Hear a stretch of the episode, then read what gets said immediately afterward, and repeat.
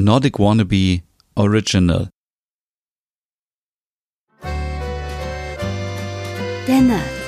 Dein Podcast rund um Reisen durch Nordeuropa und das skandinavische Lebensgefühl für zu Hause. Mit Stefan, deinem Nordic Wannabe.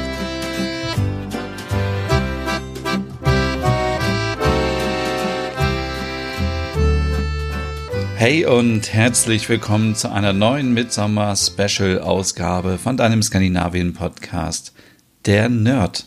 Ja, mein Name ist Stefan und irgendwie klingt die Einleitung immer gleich. Ich weiß auch nicht warum. Muss ich mal ein bisschen kreativer werden. Heute geht es um Rituale und Bräuche rund um Midsommer und ja, ich habe ja schon immer so ein bisschen davon erzählt, diesen einen Brauch, den kannte ich schon immer, dass man sieben verschiedene Wildblumen pflücken soll oder Wiesenblüten, damit man dann von seiner großen Liebe träumt. Das ist das, was ich immer dachte, was man immer macht. Und äh, aber darüber hinaus gibt es noch viele andere Bräuche, Rituale und die werden wir jetzt mal so ein bisschen hier besprechen. Ich habe ein bisschen im, im, Internet geguckt und äh, es gibt noch vieles mehr. Aber kommen wir nochmal zurück zu diesen Blüten. Ähm, ja, also es gibt diesen Brauch, dass man eben sagt, dass ähm, wenn man in der Mitsommernacht ähm, ja äh,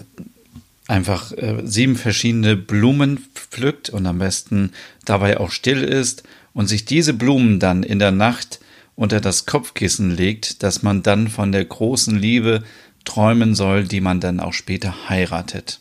Das ist dann völlig egal, ob du jetzt von äh, äh, dem äh, Schwarm deiner Jugend oder äh, keine Ahnung von wem träumst, es wird einfach gelingen. Deswegen auf jeden Fall ausprobieren. Und ähm,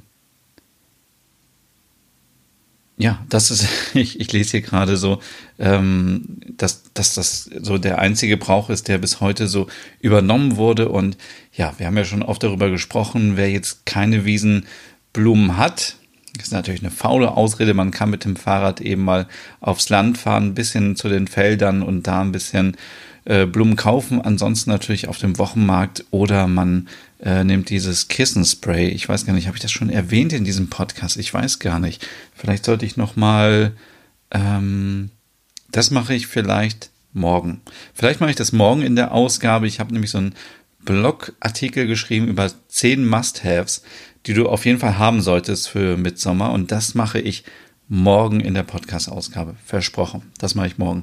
Es gibt nämlich von ähm, La ProKit ein ganz tolles Spray, das kann man sich auf das Kissen sprühen und richtig cleveres Marketing sind da eben sieben Blumen drin und das ähm, passt natürlich total zum Mitsommer. Der Pokelt kommt auch aus Schweden, deswegen passt da wieder die Verbindung. Also es ist einfach so, ja, clever gemacht. Ähm, dann gibt's hier aber noch andere Sachen, die ähm, äh, wohl dazugehören zum Mitsommer. Und dass das Wasser auch eine große Rolle immer gespielt hat. Es äh, wird nämlich nachgesagt, dass, ähm, ähm, dass es bestimmte Wasserquellen gibt, die magische Heilkräfte äh, mit sich bringen. Und man dachte zum Beispiel, dass ähm, auch der Morgentau nach der Mitsommernacht eine heilende Wirkung haben sollte. Und ähm, ja, dann sollte man auch, ähm, den kann man zum Beispiel auch zum Backen benutzen, steht hier und dann äh, würde man besser backen können. Da, deshalb hat man halt den Tau in kleinen Flaschen gesammelt. Das finde ich so ein bisschen, ja, kann man natürlich machen, ähm, wenn man daran glaubt, ist aber auch eine ähm, sehr aufwendige Arbeit natürlich.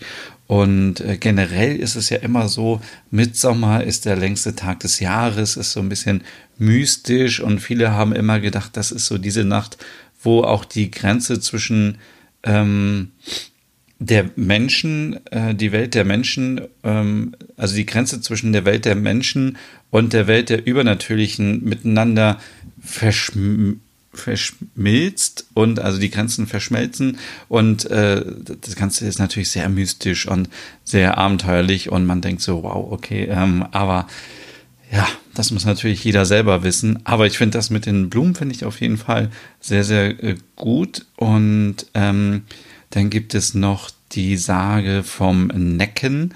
Das soll jemand sein, der in der Mitsommernacht immer auf einem Stein saß äh, an seinem Teich und wohl ähm, Geige spielen soll. Ähm, und äh, die sterblichen Menschen äh, wurden dann offenbar durch seine Klänge angelockt und stiegen in das Wasser und ähm, der Necken hat sie dann ähm, in das Wasser gezogen und die Menschen sind offenbar gestorben. Das ist natürlich ein sehr brutales Ritual und erinnert mich auch gerade so ein bisschen wieder an die Folge gestern über den Film Midsommer. Ähm, aber ähm, ja, ihr seht, es geht auf jeden Fall, es gibt viel mehr Auswahl an Ritualen zum Midsommer als nur jetzt die eine Sache hier ähm, mit ähm, mit den Wildblumen. Es gibt wohl auch noch den Brauch, dass man ein ähm, Mitsommerfeuer anmacht oder ein äh, Sonnenwendfeuer. Ähm, ja, da ähm, ist wohl so ein Ritual, dass man der Sonne ähm, Wertschätzung gegenüberbringt und sagt, okay, liebe Sonne, ähm, wir vergessen dich nicht und dann steht hier in diesem Artikel, dass man, wenn man über das äh, allein über das Feuer springt, dann ist das wie so ein Reinigungsritual und ähm, ja, wenn man mit einem Pärchen, also wenn man zu zweit über das Feuer springt, dann soll das äh, eben unendlich glückliche Liebe bringen und man bleibt sein Leben lang zusammen. Es gibt natürlich aber auch diese ganz großen Feuer zum Mitsommer. Das ist auch nochmal ein Punkt, über den wir hier sprechen können. Zum Beispiel in Finnland wird Mitsommer etwas anders gefeiert als in Schweden. Da ähm, feiert man eben nicht das Mitsommerfest, sondern Johannus oder Johannus. Johannus, keine Ahnung, wie das ausgesprochen wird. Und das findet auch immer an einem Wochenende statt zwischen dem 20. und 26. Juni. Und da gibt es das Johannusfeuer. Und das zündet man natürlich an. Und es wird genauso gefeiert und getrunken und ähm, getanzt wie bei Mitsommer wahrscheinlich, aber ein bisschen Feuer ähm, und das Ganze gilt natürlich auch der Ernte. Man, man feierte die Fruchtbarkeit auch beim Mitsommer in Schweden und in Finnland ist das auch so, dass man, ähm, wenn man wohl mehr trinkt, dann wird auch die Ernte besser. So steht es hier. Ähm, ja. Aber es sind auch viele kleine Lagerfeuer und einfach so, Feuer ist ja auch so was, was mystisch ist wieder und das passt natürlich auch zu dem Ganzen wieder. Ähm, ja, ähm, die Häuser werden dekoriert in Finnland zum Beispiel mit Birkenzweigen, mit verschiedenen Blumen. Ähm, ja, und man feiert das auch so wie in Schweden, meistens auf dem Land. Und ähm, ja, das ist ähm, zum Beispiel in Norwegen ist es ja auch so, dass da auch große Feuer angemacht werden. Das große Mitsommerfeuer, das größte ist ja in Ålesund. Keine Ahnung, ob das in diesem Jahr auch wieder stattfindet. Ähm,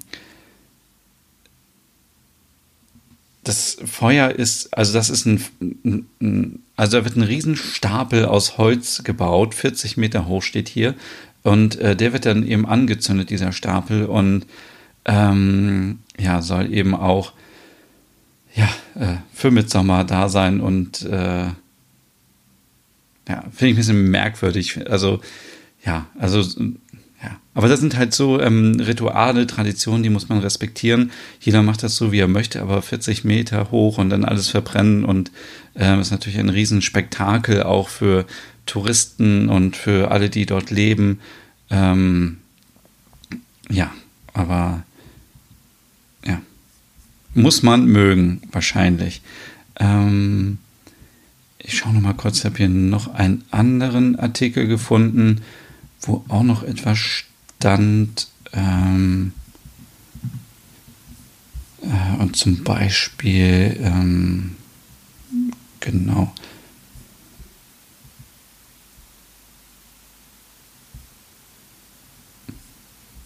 Okay, ich kann es euch nicht mehr sagen, weil äh, jetzt hier diese Tageszeitung mir sagt, dass der Zugang gesperrt ist und ich muss mich registrieren, um das hier zu lesen. Ähm, aber da stand auf jeden Fall eben auch, dass äh, in, in äh, Dänemark und Norwegen auch Mitsommer gefeiert wird, eben auch anders als in Schweden. Da wird auch ein Feuer angezündet und ähm, genau, und das sind eben die verschiedenen Rituale. Und Estland ist jetzt zum Beispiel auch ein Land, wo Mitsommer gefeiert wird. Ich glaube, auch in äh, Lettland wird auch Mitsommer gefeiert. Also auch in Deutschland zum Beispiel. Und äh, in Dänemark ist es, glaube ich, so, jetzt weiß ich natürlich das nur noch hier aus dem Kopf, dass dort äh, Hexen äh, aus Holz und Stroh nachgebaut werden und die werden dann angezündet und äh, so feiert man dort eben mit Sommer. Ihr seht also, es ist völlig unterschiedlich. Ähm, jeder feiert das auf seine Art und Weise, aber alle haben so ein bisschen diese Bräuche in, und Rituale mit Feuer und es ist so ein bisschen mystisch. Das passt wieder zu dem Film gestern Mitsommer. Ähm, ich finde dann immer noch die Variante aus Schweden total schön, dass man Spaß hat, dass man tanzt, dass man singt, dass man etwas isst. Das macht man in den anderen Ländern wahrscheinlich auch. Und auf der anderen Seite mag ich natürlich auch diesen Duft, wenn Holz verbrennt. Das ist ja auch so ein ganz besonderer ähm, Geruch und ähm, ja, warum nicht? Also das sage ich ja seit Anfang an von diesem Special hier zum Thema Mitsommer. Jeder feiert am besten Mitsommer so, wie er möchte, wo er möchte, wann er möchte. Natürlich schon irgendwie jetzt so um das nächste Wochenende herum. Es macht keinen Sinn, Mitsommer Weihnachten zu feiern. Aber ähm, ja, das so als paar Inspirationen. Ich muss jetzt nochmal los und ein paar Blumen kaufen, weil ich brauche auf jeden Fall sieben verschiedene Blumen, die ich mir dann unter das Kopfkissen packe. Ja, das war die Folge für heute und wie versprochen kommt morgen die Folge mit den zehn Must-Haves für dein Mitsommerfest zu Hause. Also bis dann. Tschüss. Hey und vielen Dank fürs Zuhören. Wenn du noch mehr zu diesem Thema wissen möchtest, dann besuch doch gerne meinen Scandi-Blog unter www.nordicwannabe.com. Und wenn du auch noch einen anderen Podcast von mir hören möchtest, dann findest du die Übersicht auf www.skandinavienpodcast.com. Dort findest du unter anderem meinen Podcast Der Nerd mit Reisen durch Nordeuropa oder wie man sich das skandinavische Lebensgefühl nach Hause holen kann. Oder Nordic Noir, dein Podcast über skandinavische Krimis.